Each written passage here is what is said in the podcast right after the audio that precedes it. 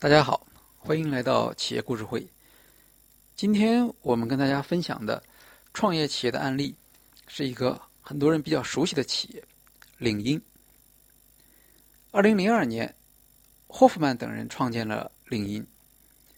二零零三年五月，领英的网站正式发布。当时五个创始人就是这个网站最早的用户。他们面对的一个困难，是如何在短期内。扩大用户的数量，结果五位创始人都被分派了任务，每人必须找到一百个用户。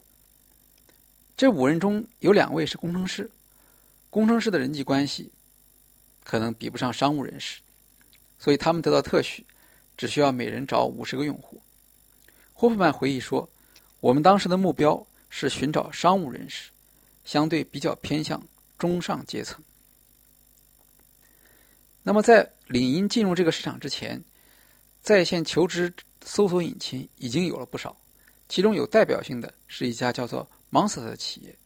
Monster 呢，实际上就是大量的企业信息和求职信息，像黄页网页一样提供在线上，那么可以通过搜索找到企业发布的呃招募信息，也企业也可以在网站上通过搜索找到他们想要的求职者。但是呢，领英不同。领英认为这种主导的模式有它的缺陷，缺陷在哪里呢？没有社交性。领英决定在其求职网页中增加一些社交性的模块，通过这一功能使用户对它的服务产生依赖感，促使他们更加频繁地登录网站。那么在领英，人们可以在网页上创建职业档案和在线访客互动交流。像 Monster 这样的在线的求职的网站，用户呢一般只有在找工作时才会想起来要用，而找到工作以后呢，就会把它忘在脑后了。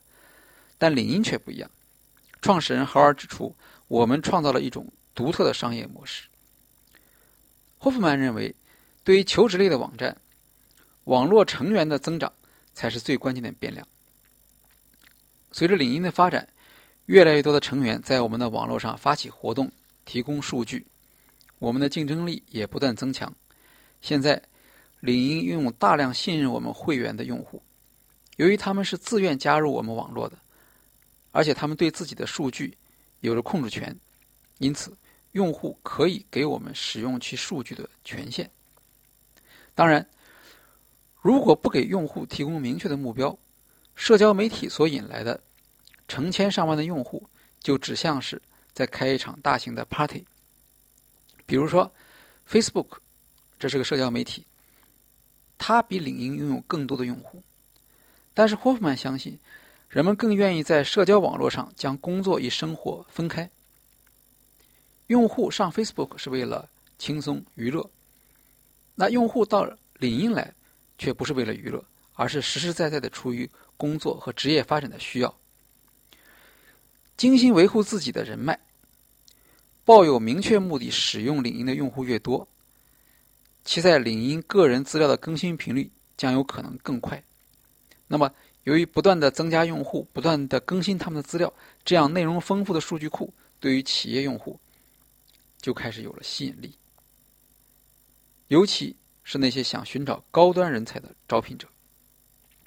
领英目前拥有近五亿的用户。他所构建的社交网络已经开始有了自己的雏形。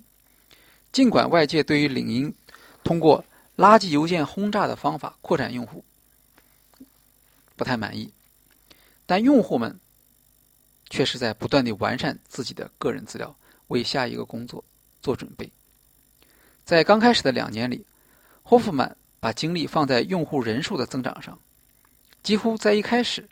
领英就引导用户上传自己的邮箱联系人列表，这让领英有了大量的个人邮箱发送试用邀请。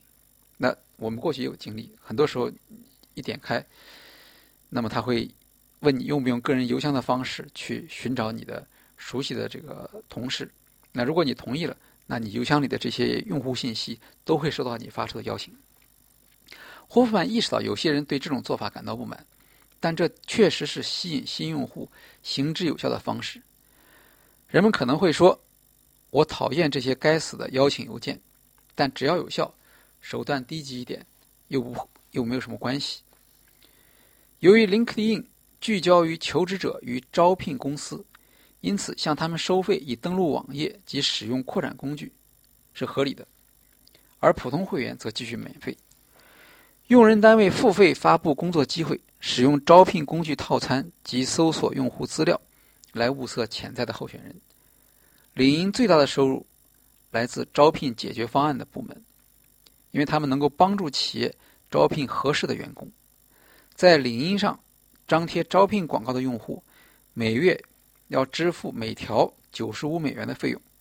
企业为每个领英的席位，每年要花费八千两百美元，而一些大公司一般会购买一百个以上的席位。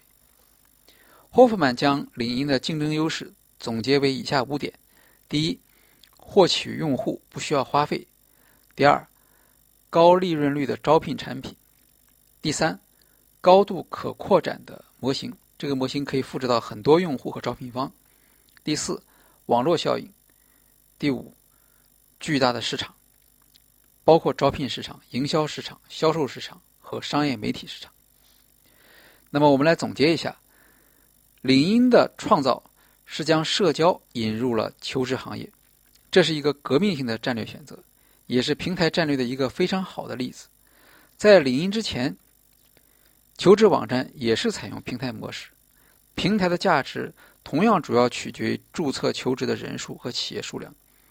但这两者间的一个重要差别，就是在领英上，用户往往很重视自己个人档案的编写。并且，由于用用户引入了自己的社交关系，他的个人档案是可信的。也就是说，求职者发现，在社交的背景下，真实和丰富的档案材料对于提升自己的职业前景有实际价值。而在基于社交的求职网站兴起之前，所有的招募网站都没有这样的本领。这就可以解释为什么微软要以两百六十亿美元来收购领英，因为微软。